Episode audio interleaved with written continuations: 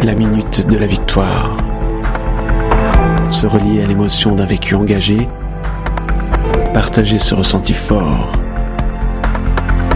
Se donner l'énergie d'aller plus loin.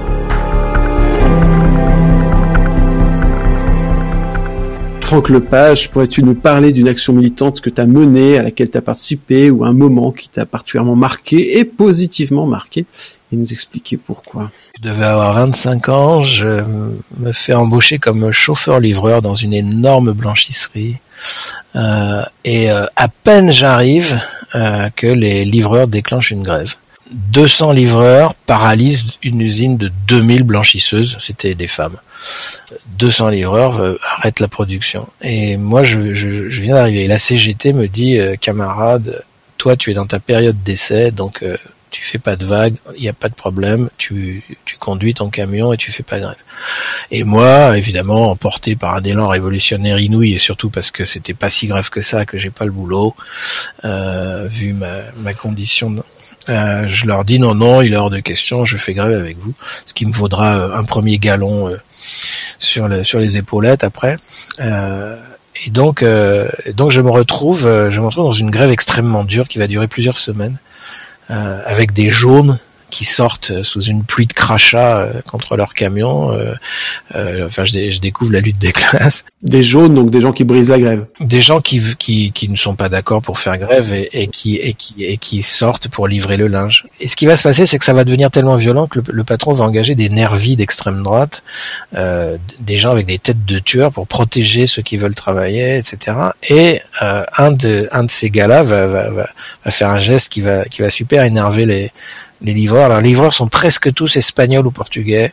Euh, algériens un peu, mais surtout espagnols, portugais, et c'est leurs femmes qui travaillent dans l'usine. Et donc il y a un des nervs, il y a à un moment il y a, il y a une altercation avec les femmes, les ouvrières, et il y en a un qui met une tarte dans la gueule d'une des ouvrières. Et là le sang espagnol du mari et euh, livreur de la dame euh, ne fait qu'un tour. Et euh, ça, ça tourne au lynchage des, des, des, des nervis d'extrême droite, c'est-à-dire euh, mais un truc mais de dingue, c'est-à-dire ils vont les tuer. Et donc les, les mecs d'extrême droite se réfugient dans les bureaux. euh, C'était un petit pavillon au milieu de l'usine, se réfugient, se barricadent et les autres commencent à péter la porte pour les tuer. Donc c'est les CRS qui vont qui vont euh, intervenir et qui vont protéger la sortie des, des, des gars en question, toujours sous une pluie de crachats. Et euh, ce que réclame la CGT va être intégralement euh, gagné, accepté. Tout, tout ce qu'ils ont demandé. Euh, et, et, et, et moi, je suis jeune, euh, et je, je, je fais l'expérience de la lutte des classes, hein, d'une lutte en tout cas, et c'est euh, c'est extrêmement impressionnant et formateur de, de, de sentir la puissance du collectif pour faire plier euh, un patron, pour faire plier. C'était une direction horrible, horrible, raciste, ignoble. Ils détestaient les ouvriers, c'est monstrueux, des, gens, ils- ah, des ordures. Euh, et, et, et donc on, on les fout à genoux, quoi. Et, je- et de vivre ça, ça, m'a, ça m'a donné un sentiment. Ah oui, oui, c'est pour la petite histoire quand même, parce que en fait, euh, on arrivait le matin, c'était grève, il y a rien à faire, tu vois. Et donc euh, à l'époque, euh, c'était les années 70, c'était les années des appareils réflexes, tu vois. Mhm. Donc on, on essayait tous de mettre des sous de côté pour s'acheter, pour les plus riches, euh, un Nikon, et pour les autres, euh, un Pentax. euh, ou un- Et donc, et donc, euh, moi j'avais un Pentax. Je, je sais plus comment, j'avais craqué sur un 400 mm. C'est un putain d'objectif débile où tu peux prendre une fleur à un kilomètre, tu vois, ça sert à rien. Mais bon, euh, et puis c'est énorme. Tu sais, c'est- un- Et donc, qu'est-ce que je fais? Bah, Pen- Pendant toutes les semaines de grève, je, je tire des portraits au 400 mm de tous les fachos d'extrême droite.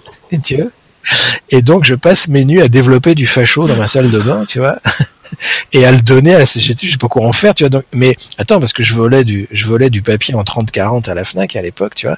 Et donc, je leur donnais des, super beaux portraits en 30-40 de tous les fachos. Et donc, je sais pas ce qu'ils en ont fait, mais ça m'a valu une deuxième épaulette. Je suis passé lieutenant-colonel direct, si tu veux. Voilà. Ok, merci pour cette minute euh, euh, positive particulière. Minute de la victoire. Merci beaucoup Franck Lepage.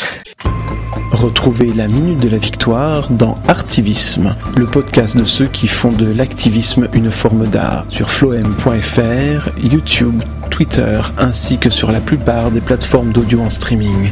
L'abonnement est recommandé, le pourboire sur la page Tipeee hautement liké. À bientôt pour d'autres luttes dans les nouvelles règles de l'art.